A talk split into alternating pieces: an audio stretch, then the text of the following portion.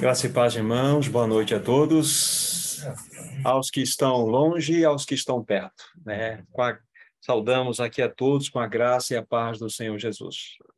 Sempre é bom lembrar que todas as vezes que o Senhor reúne seu povo, ele deseja falar.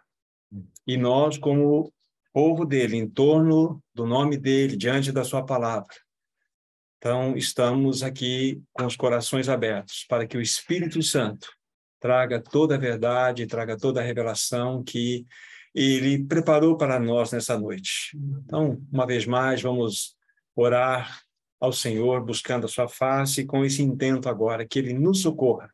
Mas nós vamos abrir aquele que é o maior tesouro deste universo que nós podemos ter em mãos, a palavra santa de Deus. Então vamos orar. Nosso maravilhoso Pai, nós somos tão gratos a Ti. Como aqui falamos, quando o Senhor reúne teu povo, em especial em torno da tua palavra, é porque tu desejas falar. Nós te damos muitas graças por essa noite, te damos graças por todos aqueles que estão participando, que irão ouvir depois o teu falar. Que a tua palavra venha ao encontro do nosso coração, traga edificação para nós, exorta-nos, realmente edifica-nos na tua palavra, que ao concluirmos todo esse tempo, possamos ter recebido do alto toda aquela porção que Amém. o Senhor preparou para nós. Nós oramos na segurança do nome precioso de Jesus. Amém. Amém. Como talvez todos ou a grande maioria sabem, nós estamos então nesse tempo compartilhando com vocês aquelas quatro importantes, relevantes mensagens que o povo de Deus precisa conhecer. Com dois objetivos. Primeiro, para que nós possamos compreender a nossa jornada. E o segundo importante objetivo é como, então, uma vez que compreendemos a jornada que o Senhor tem é, dado a nós para que prossigamos, nós possamos saber como andar, de que maneira nós devemos andar nessa jornada.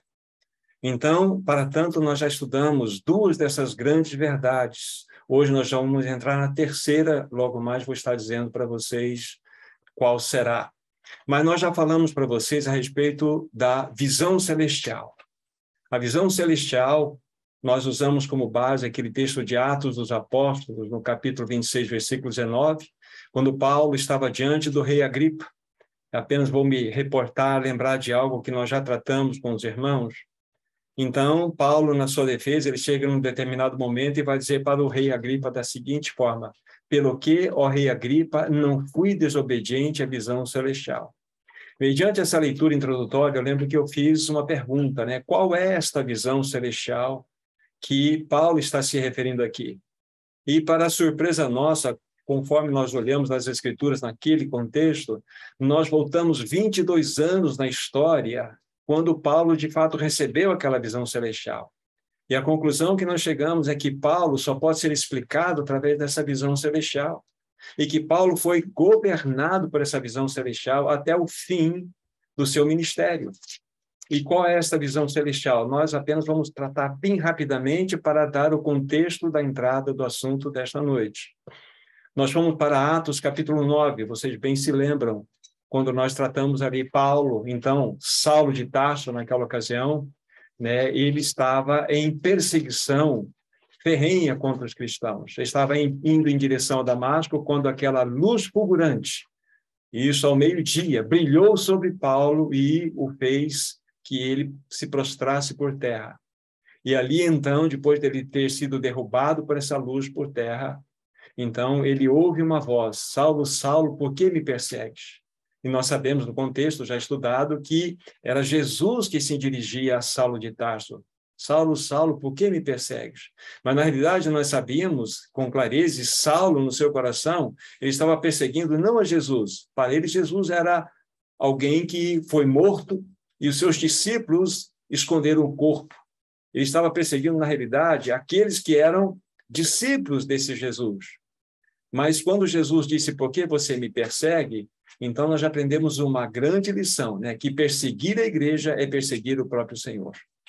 E para que nós não alonguemos muito nesse, nesse exame inicial né, da, da primeira da primeira mensagem relevante, que é a visão celestial, então nós concluímos dizendo o seguinte, que a visão celestial que Paulo teve, primeiramente foi de Cristo, ele viu a Cristo, e depois, no transcorrer da leitura que nós fizemos no capítulo 9 de Atos, então ele teve aquele encontro com Ananias, e ali é uma figura exatamente de um membro do corpo de Cristo. Então, extremamente importante para nós. Então, qual foi a, a, a visão completa que Saulo de Tarso teve naquele caminho de Damasco? Ele viu a Cristo e viu a igreja como o corpo de Cristo. Isso foi a grande revelação. Essa é a grande revelação. Então, a partir daí, Saulo, depois, ele vai ser chamado, nominado como Paulo, então ele inicia o seu ministério com essa carga no seu coração, que sempre o dirigiu até o final do seu ministério. Mas na sequência nós vimos numa outra mensagem extremamente importante como a primeira, que nós denominamos essa mensagem como a vocação celestial. E a vocação celestial nada mais é do que a prática daquilo que Saulo de Tarso tinha recebido lá na cidade de Damasco. Ou seja, eu criei uma fórmula, os irmãos vão se lembrar, aqueles que estiveram presentes ou ouviram a mensagem, eu criei uma fórmula para entender o que significa a vocação celestial. Eu disse o seguinte, que visão celestial mais caminho da cruz igual vocação celestial. Porque Paulo, então, ele poderia simplesmente ter uma compreensão em sua mente a respeito da grandiosidade de Cristo como cabeça da igreja e igreja como seu corpo. Ele poderia ter essa compreensão clara. Mas se ele não tivesse, de fato, entrado num caminho de prático, ele se tornaria apenas um homem visionário. Isso pode acontecer conosco. Nós podemos ter uma compreensão clara do que é que Cristo é o cabeça da igreja, a igreja é o seu corpo, mas isso nada representar para nós. Então, a necessidade do caminho da cruz.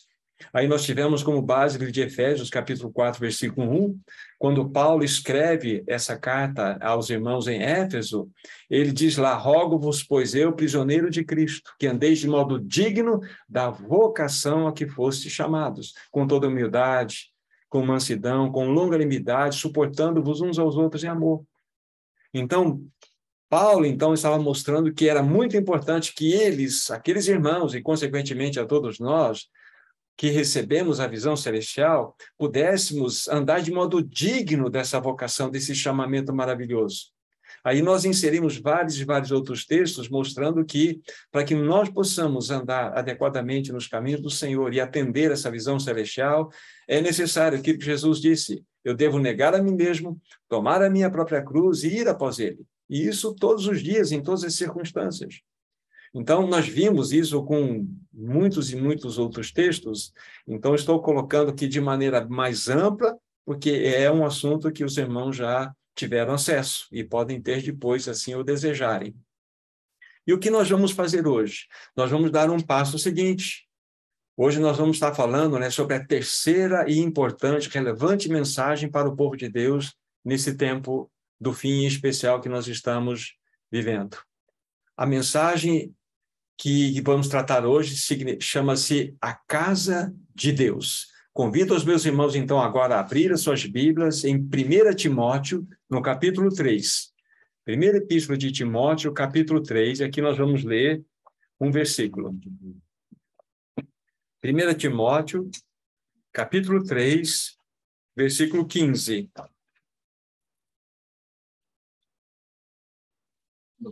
1 Timóteo 3,15. Não, não. Se todos acharam, eu vou fazer a leitura aqui. Só repetindo, então, 1 Timóteo 3,15. Preste bem atenção, por favor, nesse texto.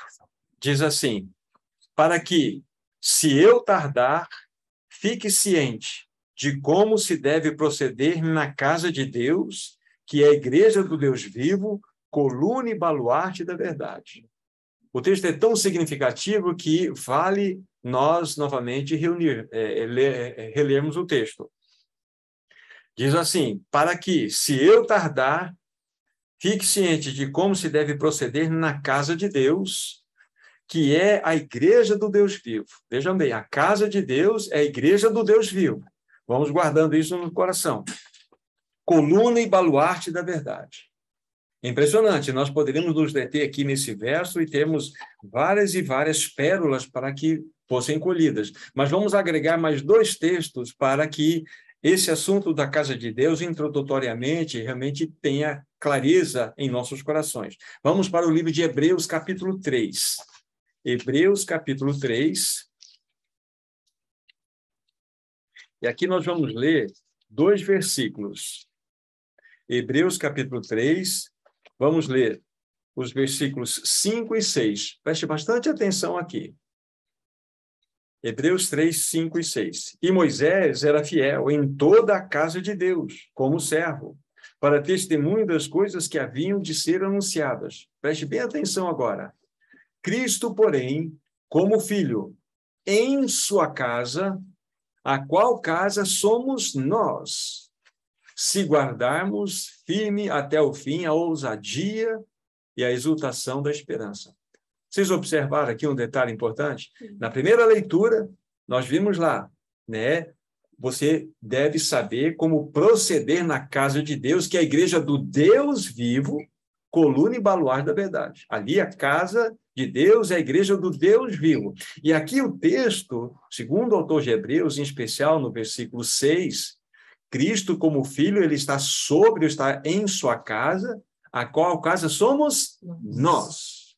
Então, já temos um, uma clareza para nós. A casa de Deus é composta de pedras vivas, somos nós.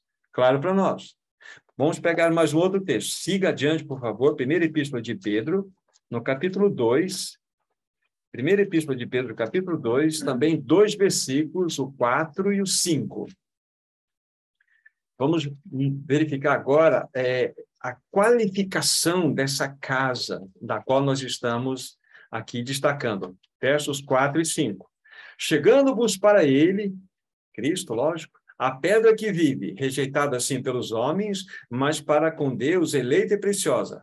Olhe agora o texto que vamos ler, versículo 5. Também vós mesmos, como pedras que vivem, sois edificados casa espiritual, para ser de sacerdócio santo, a fim de oferecer sacrifícios espirituais agradáveis a Deus por intermédio de Jesus Cristo. Aqui nós temos mais um detalhe da riqueza que há em todo esse verso único, verso 5. Mostra-nos que nós somos edificados não somente como casa, mas casa espiritual. Então, vamos somar os, as três leituras nesse momento.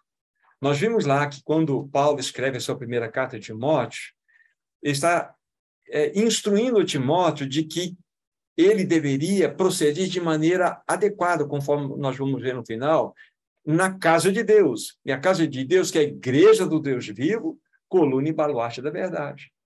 Aí nós, para entendermos o que Paulo queria nos dizer sobre casa de Deus, vamos para Hebreus. A casa de Deus, então, já vimos que não é um, não é um prédio, não é um local. A casa de Deus, a qual casa somos nós. E Pedro fecha a questão para nós que essa casa ela é espiritual. Então, a igreja ou a casa de Deus ela é uma realidade espiritual. Então, nós podemos dar a seguinte uh, definição aqui. A igreja ou a casa de Deus, ela tem a sua origem, nós vamos ver isso depois, é, é origem celestial, é antes da fundação do mundo. O seu destino também é celestial, é para a eternidade, mas a sua natureza é espiritual. E isso, então, mostra-nos com clareza que o que a palavra está nos, vai nos, nos está revelando é que a casa de Deus é uma realidade espiritual e não um prédio. Muito importante. Então, essa é a, a, a maneira introdutória que eu quero colocar para vocês, o assunto que nós já estamos em, é, é, discorrendo com vocês sobre a casa de Deus.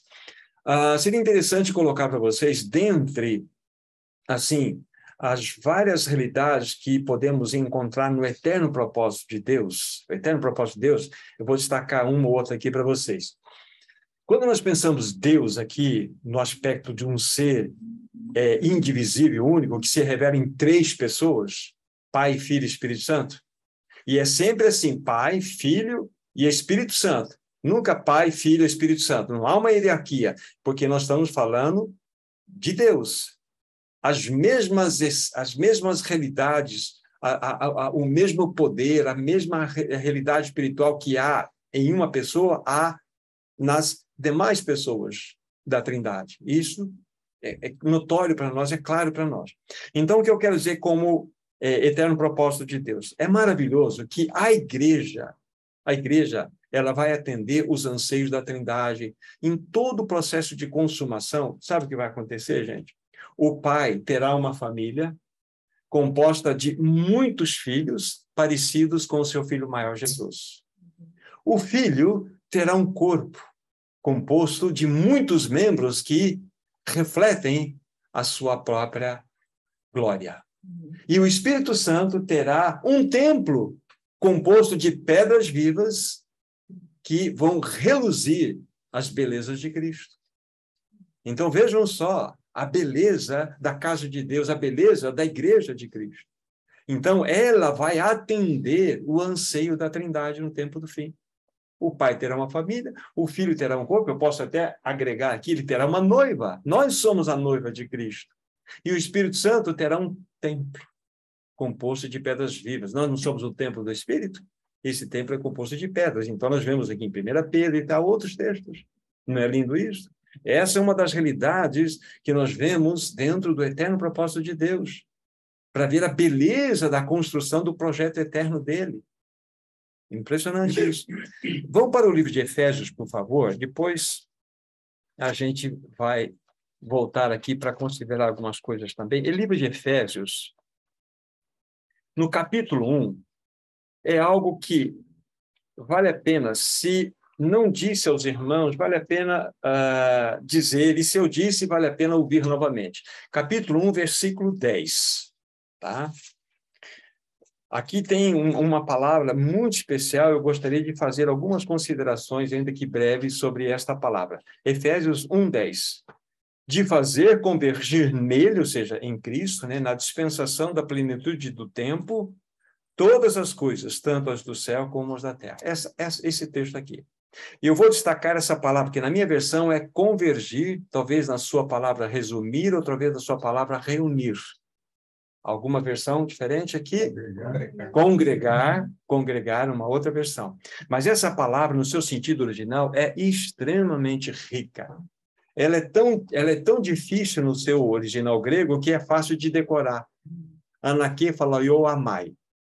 É uma palavra, é um que é um palavrão. Anaque fala eu amai. Nós temos a soma de duas palavras e a sua conjugação omai. A primeira palavra é um prefixo que seria ana, a palavra Ana significa em direção a, para, estou em direção a. E no meio dessa palavra existe a palavra kefalé, que é a cabeça. E a conjugação mais no, no, no seu final, que não, não importa para nós agora. Então, o que o texto quer dizer? Que dentro do eterno propósito de Deus, Deus quer que absolutamente todas as coisas converjam para o cabeça. Tudo, tudo, tudo, tudo. Tudo gravitando em torno do cabeça. A Bíblia fala que esse universo não só foi criado é, é, é, por Deus. Quando eu falo Deus, Pai, Filho e Espírito Santo. Ele não só foi criado por Cristo Jesus, mas ele é sustentado. Se Cristo saísse do centro desse universo, ele implodiria, porque esse universo só pode ser explicado por uma pessoa e não por teorias científicas. Então, quando a gente avança um pouco nesse assunto, a gente fica assim, é, é, é, com os corações vamos dizer assim, é, é, se coração tem boca, né? Boca abertos, né? De ver tanta beleza nesse assunto. Então, ali, a vontade de Deus é que todas as coisas sigam em direção ao cabeça. Tudo, absolutamente tudo, gravitando em torno do cabeça. Há um homem de Deus que viveu finalzinho do século XIX, início do século XX, é um, um, um estadista e um teólogo holandês chamado Abraham Kuyper, ele diz uma frase muito interessante, que ele fala assim, que não há um único centímetro quadrado, quadrado em todas as dimensões do nosso ser, em todas as dimensões pelo qual Cristo Jesus, que é soberano e Senhor sobre todas as coisas, ele não diga, isto é meu. Então, cada centímetro quadrado de toda a essência do nosso ser, na verdade, tem uma assinatura de Deus, tem uma assinatura do Senhor. Se nós fôssemos, ou se conseguíssemos pegar esse universo aqui, ele é finito, mas ele é amplo. Ele é amplo. E se nós conseguíssemos fatiá-lo, e dividi-lo em centímetro quadrado, nós iríamos ver em cada pecinha desse universo a assinatura é meu, é meu. De vermos a grandiosidade desse nosso amado Senhor. Mas eu, por que, que eu estou lendo esse texto aqui para vocês? Porque a vontade de Deus é que todas as coisas convirjam para o seu filho, o seu, e tudo gravite em torno de Cristo. Mas agora vamos ficar aqui atentos para as leituras seguintes. Nós estamos em Efésios, agora, versículos, capítulo 1, versículos 22 e 23. Vou ler para vocês aqui.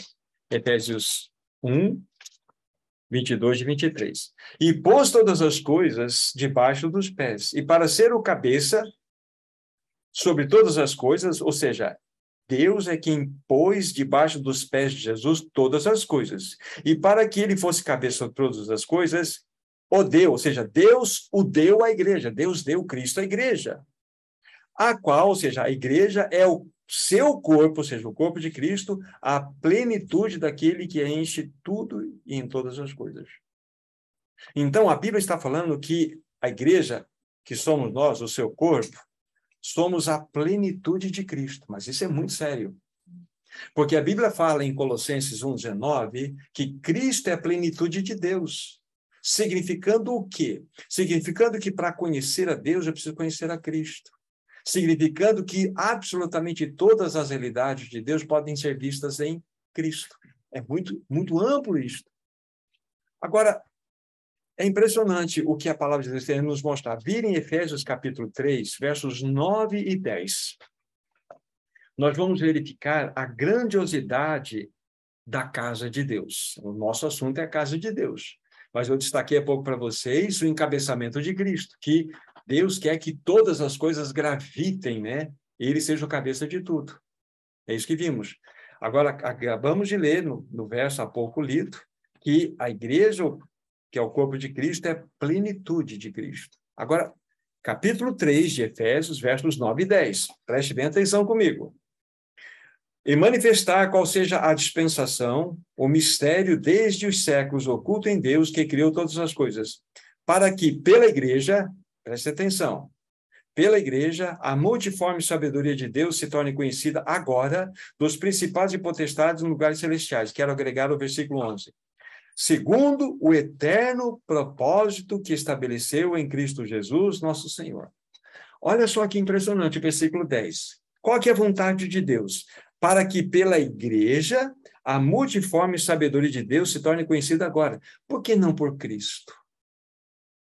Por que pela igreja? Vocês estão percebendo a grandiosidade do projeto de Deus com a igreja? Para que pela igreja a multiforme sabedoria de Deus se torne conhecida agora dos principais e potestades lugares celestiais, segundo o eterno propósito de Deus. É esse eterno propósito que nós estamos vendo, uma outra faceta dele.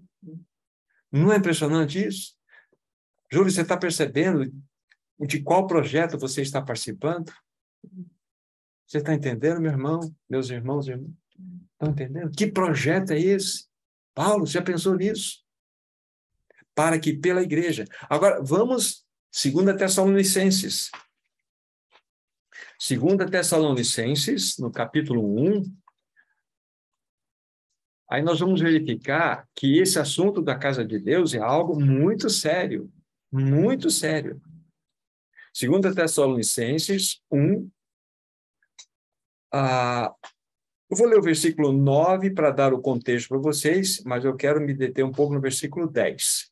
O 9 diz assim: Estes, né, os incrédulos, sofrerão penalidade de eterna destruição, banidos da face do Senhor, a partir de aqui, do Senhor e da glória do seu poder. Então, estou falando do Senhor, da glória do seu poder. Agora veja o versículo 10. Quando vier para ser glorificado Onde, meus irmãos? Não tem alguma versão que diz assim, pelos seus santos? Não, né? Não tem. Mas seria interessante, né? Ser glorificado pelos seus santos. Mas onde Cristo será glorificado? Na igreja. Não é impressionante isso? E diz ainda mais na sequência aqui: e ser admirado, como diz aí, em todos os que creram naquele dia né? Por quanto foi criado entre vós o nosso testemunho. Uhum. Ó, e ser admirado, e ser admirado, olha só, em todos, não por todos. Não é impressionante isso? Então, onde a glória e a admiração de Cristo será vista? Na casa de Deus, na igreja. Vocês entendem o que significa ser a, ser a plenitude de Cristo? Não significa trazer a divindade de Cristo para nós. Não, não, nós, irmãos e irmãs, nós nunca seremos divinos, nunca. Muitos anos atrás, faço aqui um, uma, uma, rápida abordagem, houve uma heresia, e ela possivelmente estava, está passeando por aí ainda, uma heresia de que, diz assim, que nós somos conformados à natureza divina nós devemos nos conformar à natureza divina. É, essa conformação à natureza divina seria quase que nós trazemos a essência divina para dentro de nós. E o raciocínio mais ou menos era assim: eu sou filho de, sou filho de peixe, peixinho é, filho de Deus, Deusinho é. Isso é um absurdo, isso é intolerável inadmissível, mas isso aconteceu e é possível que ela esteja reverberando aí em menor grau. Nós sempre seremos, seremos humanos, humanos transformados, mas humanos que portam a glória do Senhor. Humanos que, através dos quais nós reluziremos a glória do Senhor. O Senhor será admirado na igreja. Esse é o projeto de Deus do qual nós estamos envolvidos. Então, a casa de Deus é algo extremamente rico para nós. Extremamente rico. Então, esses textos mostram para nós a grandiosidade desse projeto. Mostram-nos o limite de intimidade que há entre Cristo e o seu povo. Então, a conceituação que nós temos muitas vezes e que nós trouxemos é uma conceituação extremamente limitada, empobrecida a respeito do que é a igreja, do que é a casa de Deus. É muito comum dizer: "Ah, você foi na igreja hoje, onde fica a tua igreja?" Você esqueceu alguma coisa na igreja hoje? Quem é o pastor da tua igreja? Então, é esse, essa é a, é a maneira de nós nos comunicarmos hoje. E às vezes escapa. Isso é tão impregnado em nós que a gente acaba indo por esse caminho. Mas a igreja, como nós estamos vendo aqui, é algo muito mais amplo do que esses pensamentos todos aí. É tão maravilhoso esse assunto que vamos verificar agora qual é o valor que o Senhor deu à sua casa o valor que ele deu à igreja. Vamos para Mateus, Mateus capítulo 13. Mateus capítulo 13, aqui nós temos as descrições né, de várias parábolas que estão registradas aqui, mas tem uma em especial, versículos 45 e 46, que eu quero fazer um destaque para vocês. Mateus 13, 45 e 46. O reino dos céus é também semelhante a um que negocia e procura boas pérolas. E, tendo achado uma pérola de grande valor, vende tudo quanto possui e a compra. Eu já ouvi muitas mensagens é, é, é, que o pregador utilizou esse texto aqui para anunciar o evangelho. Mais ou menos dizendo que nós somos aqueles que estão buscando, vamos dizer assim, uma, uma vida eterna, uma vida superior.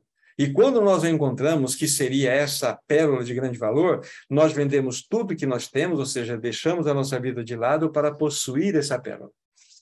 Muitos, pregadores emprestaram esse texto para trazer esse tipo de compreensão. Mas eu quero colocar uma que não é minha especial, é de alguns irmãos, sobre os quais a gente sempre está sentando para chegar um pouco mais alto, para que todos nós consideremos. Aqui, na realidade, o, o que o Senhor Jesus quer nos mostrar aqui, que esse grande negociador de pérolas e tem buscado uma preciosa, é o próprio Jesus, é o próprio Senhor Jesus. Amém. É Ele mesmo. E a pérola de grande valor que ele achou foi a sua igreja ainda que ela estava em ruínas, ainda que ela estava em pecado. Ele vai e vende tudo que, é, que possui e a compra, ele deixa seu trono de glória, ele deixa seu palácio de marfim, ele deixa tudo aquilo que cabia a ele como direito. Ele trocou seu sua coroa por um, uma coroa de espinho, coroa de ouro por uma coroa de espinho. Para quê? Para que ele nos obtivesse. E aqui, então, dentro desse raciocínio, nós encontramos o que? Nós encontramos exatamente até onde ele foi para que nós pudéssemos ser dele para sempre. Ou seja, nós fomos comprados por, por altíssimo preço. Ele nos viu ainda, ainda na condição de pecadores, como uma pérola de grande valor. Ele nos olhou com olhos de misericórdia. É assim que ele faz com todos nós. Então, esse é o nosso Senhor. Então, o que nós temos feito até agora? Nós vimos né, alguns textos inicialmente mostrando né, Paulo escrevendo a Timóteo a maneira como ele deveria proceder. Isso vai ficar para o final. Proceder na casa de Deus, que é a igreja do Deus vivo, coluna e baluarte da verdade. Vimos que nós somos a casa de Deus, vimos que essa casa de Deus é espiritual, vimos que o eterno propósito de Deus envolve que as três pessoas da Trindade sejam atendidas de maneira gloriosa, e isso pela igreja. Vimos que o encabeçamento de Cristo é uma realidade, esse é o propósito eterno de Deus, mas vimos que nós estamos fazendo, fazendo parte desse projeto, porque é pela igreja que a multiforme sabedoria de Deus será conhecida, ainda hoje, diante dos principais e potestades. Não é isso que nós vimos? Vimos que na vinda do Senhor, na realidade, o que vai acontecer? O mundo vai admirar e ver a glória de Cristo no povo de Deus. Não é glorioso isso? É uma preciosidade. Então, estudar sobre a casa de Deus tem essas implicações. E vimos agora o quê? A implicação do valor. O Senhor, pago por nós. O Senhor Jesus vendeu tudo quanto tinha para, para cada um de nós, para que ele pudesse obter cada um de nós e assim nós compuséssemos o seu corpo, a sua igreja. É isso que ele fez por nós. Então, dito essas coisas, a gente percebe o valor maravilhoso. E há um texto que ainda que eu quero acrescentar para vocês, em Atos dos Apóstolos, para falar desse valor, né? Atos capítulo 20. Atos capítulo 20, versículo 28. Apenas um versículo é suficiente para mostrar para nós. Paulo aqui, então, ele está se despedindo, né? Alguns irmãos presbíteros da igreja de Éfeso estavam presentes. Ali ele estava fazendo um discurso para esses irmãos e chega no versículo 28 e diz assim: Atendei por vós e por todo o rebanho, sobre o qual o Espírito Santo vos constituiu bispos para pastorear a igreja de Deus, a qual ele comprou com o seu próprio sangue. Sangue de Deus, sangue de Cristo. Então vejam que nós fomos comprados por elevadíssimo preço. Então isso mostra que o valor da casa de Deus é um valor que nós não conseguimos mensurar com moeda humana.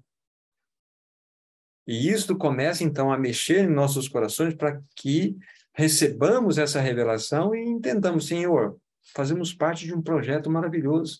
Qual é o meu papel como membro do corpo de Cristo? Quando o Senhor assim permitir, no seu tempo adequado, quando estivermos falando sobre o sacerdócio cristão, isso vai mostrar diretamente os aspectos mais práticos do nosso envolvimento no corpo de Cristo, né? Nosso, nossa função, nosso papel, como descobrir essas coisas, né? Mas nós estamos vendo sobre essa questão da casa de Deus. Só que vivemos numa sociedade, isso não é de agora, desde então, de muitos séculos, que a, a igreja, a casa de Deus, foi reduzida o que? A um sistema. A casa de Deus, a igreja de Deus, foi reduzida ao que? A uma instituição humana. Infelizmente, aconteceu isso. Isso, isso perdura pelos séculos. Não vou entrar nesse dado histórico, mas vale a pena vocês estudarem. A partir de Constantino, 323 por aí, na, da, nossa, da nossa era, século IV, com Constantino, então, houve a liberdade religiosa implantada no Império Romano. Os cristãos eram perseguidos, eles se reuniam nas catacumbas, a igreja estava crescendo.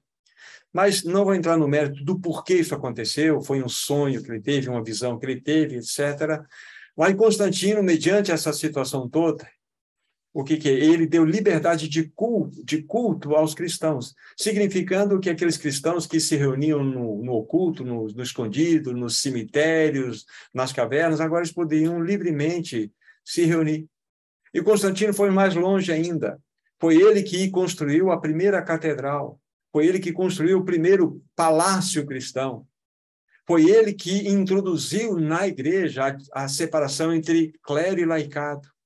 É como Agora são palavras minhas. É como se ele dissesse o seguinte: ó, povo cristão, vocês são muito simples. Nós precisamos dar uma, uma dar um up em vocês, uma melhorada em vocês.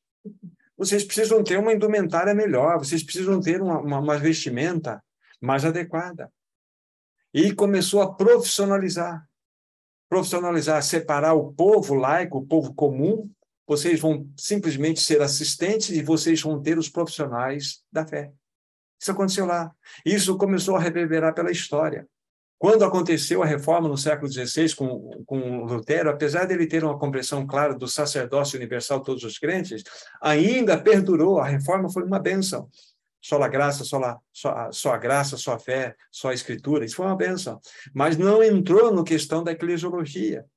Então, saiu de um catolicismo todo torto, entrou para um protestantismo. E nós herdamos tudo isso. Ou seja, o, o sistema, a organização, ela chegou até nós. Então, nós trazemos isso dentro de nós. Mas a igreja é uma realidade espiritual segundo a palavra de Deus. E o Senhor quer que nós restauremos nesse tempo do fim. Isso começa como? Visão celestial, a vocação celestial e compreendemos o que é a casa de Deus. Muito significativo isso para nós. Para que nós possamos ser um testemunho vivo nesse tempo do fim para que nós possamos entender qual é o nosso papel, qual é a nossa função nesse tempo do fim. É necessário entender a grandiosidade da casa de Deus. Não é importante isso para nós? Eu penso que seja. Então, nós temos que ler os textos, buscar a, a pasta do Senhor, para que Ele nos ajude. Então, infelizmente, hoje nós reduzimos, né, nós homens, todos nós, a igreja, que é uma realidade espiritual, numa instituição, num, local de reunião. Hoje, a igreja se resume em reunião reunião, mas a igreja não é reunião, a igreja se reúne. A igreja se reúne, mas a igreja não é só reunião. Ouçam-me novamente, já falei isso, mas eu quero registrar de novo. A reunião da igreja é como a ponta do iceberg, a pontinha do iceberg. Mas abaixo daquele iceberg, depois daquela flor d'água, você tem o quê? A base do iceberg está oculto. Aqui está a igreja nessa metáfora. Então, a reunião da igreja ela é maravilha. Estar junto com os irmãos, louvando, cantando, partindo o pão. Mas e no oculto, o que está acontecendo na sua casa? Maridos, amai vossas esposas. Esposas, se submetam aos seus maridos. Pais, não irritei vossos filhos. Filhos, obedecei vossos pais. É, senhores, tratais com dignidade seus servos. Servos, obedecei seus senhores. Isso é igreja. A igreja está acontecendo. Ela não para. Compreende? Essa é a parte oculta que ninguém vê. Mas se nós acharmos que eu vou eu vou para a igreja, eu vou para a igreja, estudei, vi, uma, um, vi um sermão, né? ouvi um sermão. Aí cheguei em casa, fechei a Bíblia, eu vou esperar um outro sermão domingo que vem. É isso que as pessoas fazem. Então, nós estamos extremamente empobrecidos nesse assunto. Né? Mas vamos avançar, porque nós temos, nós temos tempo aqui. Muito bem. Eu quero ainda colocar para vocês aqui sobre esse aspecto da casa de Deus, sobre a, a, a igreja. Se vocês forem estudar, por exemplo, a Bíblia, e espero que vocês façam isso, vocês vão encontrar uh, igrejas no plural, citação 34 vezes na Bíblia. 34 vezes. E 79 vezes igreja no seu sentido singular. É lógico que vai depender de versão para versão, pode conflitar um número para cá, um número para lá. Mas, basicamente, é 79 vezes igreja no singular e 34 vezes igrejas no seu sentido plural. E por que isso é importante para nós? Porque, se vocês olharem cada um desses versos, vocês vão entender o pensamento do Senhor sobre a igreja também.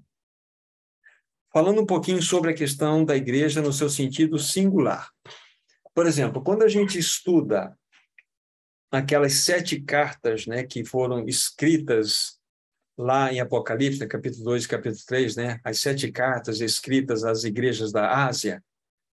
Olha que eu falei, igrejas da Ásia. Mas as cartas são dirigidas assim, a a igreja que está em Éfeso, a igreja que está em é, Esmirna, a igreja que está em Pérgamo, a igreja que está em Tiatira, a igreja que está em Sardes, a igreja que está em Filadélfia, a igreja que está em Laodiceia.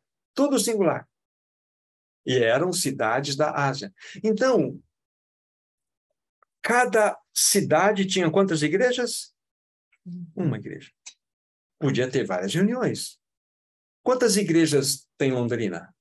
Ah, tem uma multidão. Não, tem uma igreja. E há muitas expressões. Muitas expressões. A igreja é uma realidade espiritual. E a Bíblia coloca que cada. Assim foi da vontade do Senhor, assim estabelecer.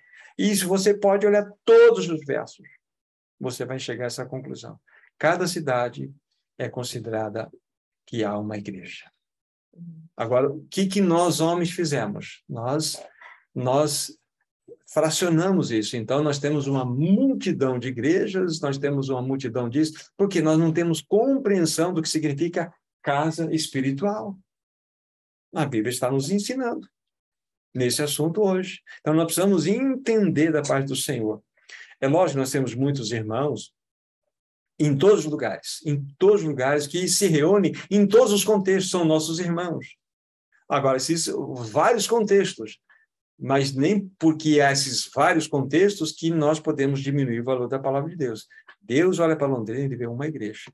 O problema dessas divisões aí não está no coração de Deus, está no nosso coração. Quem dividiu não foi Deus, foram os homens, por falta de cruz, por falta de compreensão, por falta de uma série de coisas. Então, nós dividimos, nós temos nossos nichos. Mas Deus não vê assim. Então, Deus quer uma realidade espiritual no meio do seu povo.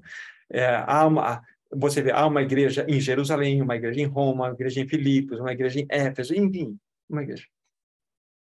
E, conforme a Bíblia nos mostra aqui, vamos pegar, por exemplo, uh, Atos dos Apóstolos, Atos dos Apóstolos, capítulo 5. Só para verificar aqui um pouco assim das expressões que nós temos na, na, nas Escrituras. Atos dos Apóstolos 5, versículo 11.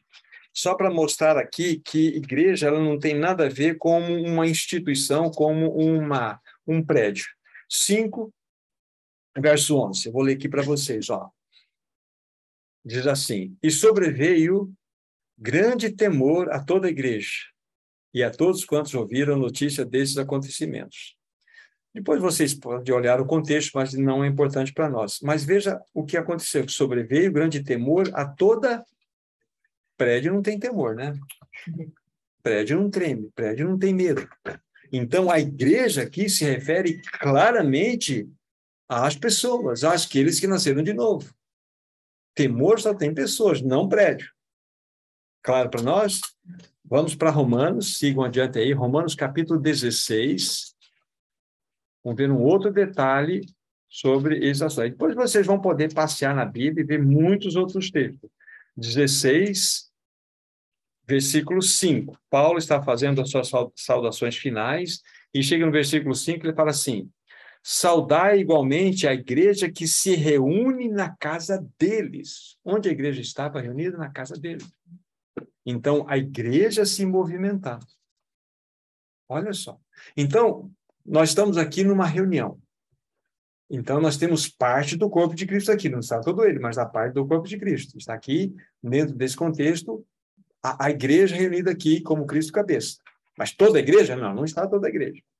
Então, quando acabar a reunião, a igreja vai para casa.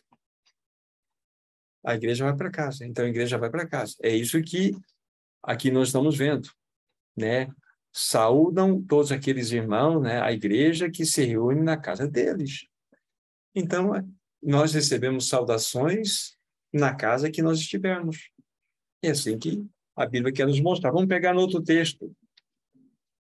Ah, vamos para Filemon, Bom adiante. Depois de Timóteo, vocês vão, vão chegar a, a Filemão.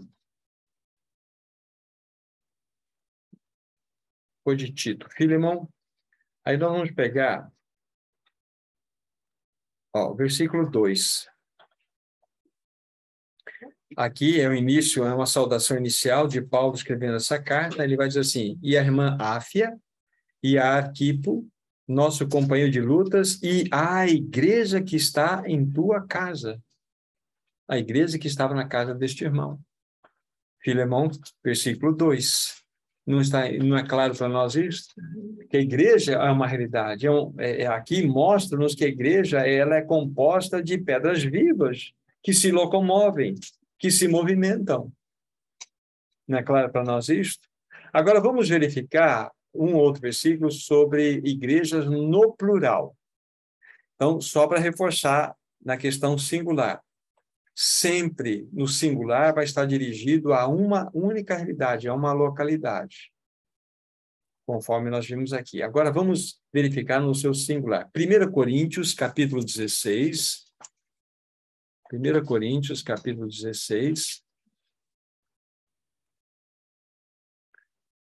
1 Coríntios, capítulo 16,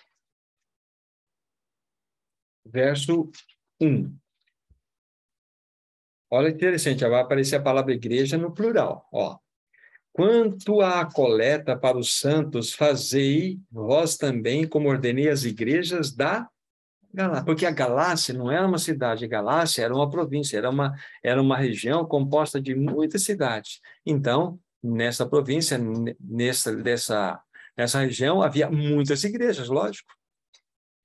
Não está claro para nós? Então, aqui não está falando de uma cidade, está falando de uma província, de um, uma região composta de muitas cidades. Nesse mesmo capítulo, versículo 19, na sua saudação final, ele vai dizer assim: As igrejas da Ásia vos saúdam. Aí completa, né? No, no Senhor, muito, no Senhor, muito vos saúdam Áquila e Priscila, e bem assim a igreja que está na casa deles. É impressionante, as duas coisas juntas aqui. As igrejas da Ásia, nós citamos há pouco lá em Apocalipse, todas elas da Ásia. Então, aqueles irmãos da região da Ásia, as igrejas espalhadas lá, que eram várias cidades, estão mandando saudações para estes irmãos em Corinto. Bem como cita aqui Áquila e Priscila, né? e a igreja que está na casa deles, ou seja, lá em Corinto. Então, a gente percebe né, esses detalhes que fazem toda a diferença para nós. Vamos pegar apenas mais um, 2 Coríntios, capítulo 8. 2 Coríntios, capítulo 8. Versículo 1. Ó. Também, irmãos, vos fazemos conhecer a graça de Deus concedida às igrejas da Macedônia Novamente, plural, por quê? Porque Macedônia era uma região, era uma grande província composta de muitas cidades. Não fica claro para nós olharmos assim? Sem dúvida, sem dúvida. Para finalizar, nosso tempo está aqui, já pedindo socorro para nós. Para finalizar, deixa eu dizer o seguinte para vocês: o grande edificador da igreja. Nós vamos citar dois textos para falar do grande edificador e de falar da igreja na sua na, vamos dizer assim, no seu berço. Grande edificador, Mateus capítulo 16. Mateus capítulo 16. Apenas um único versículo é suficiente para nós entendermos quem é o grande edificador da igreja. Verso 18. Mateus 16, 18 diz assim: Também eu, te digo que tu és Pedro, e sobre esta pedra edificarei a minha igreja, e as portas do inferno não prevalecerão contra ela. Veja que é o Senhor Jesus mesmo que é o edificador. Não está escrito aqui, eu também te digo que tu és Pedro, eu e você edificaremos a minha igreja. Não está escrito aqui que eu e os demais vamos edificar. Quem edifica a igreja é Cristo. Ele é o grande edificador. Nós somos cooperadores. Né? Edificarei, tempo do verbo futuro Aí vamos ver, texto final, Atos dos Apóstolos, capítulo 2. Aí nós vemos o quê? O berço da igreja, onde ela nasceu. Ela vai nascer, lógico, no Pentecostes. Capítulo 2, os primeiros quatro versículos aqui. Atos 2, 1 em diante. Ao cumprir-se o dia de Pentecostes, estavam todos reunidos no mesmo lugar.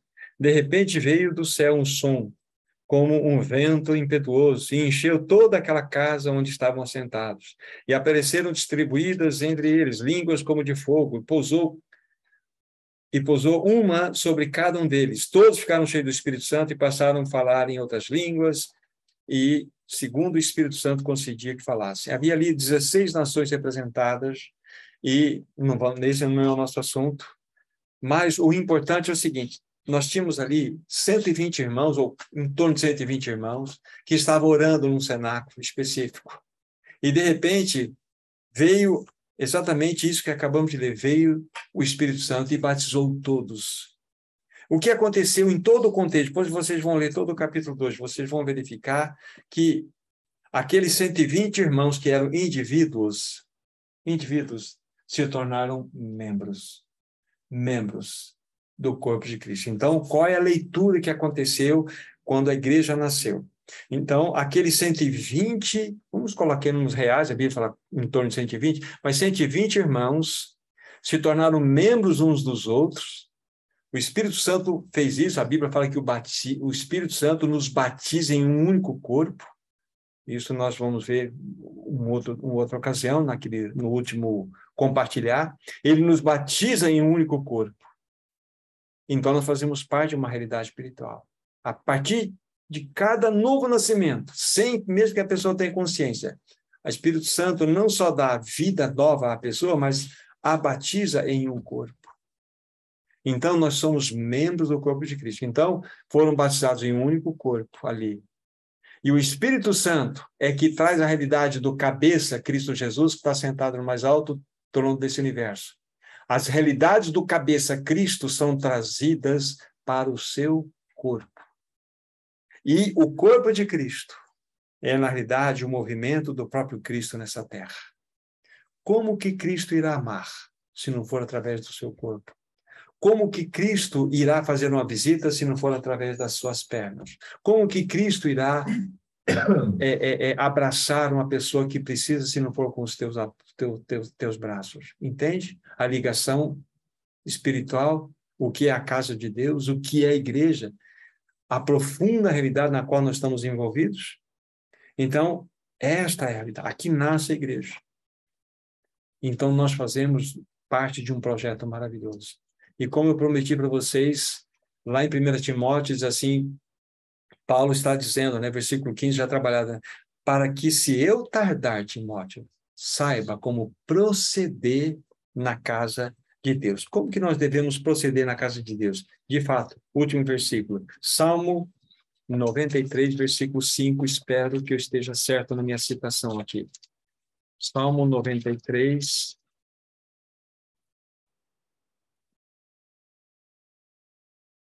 É isso aí, versículo 5.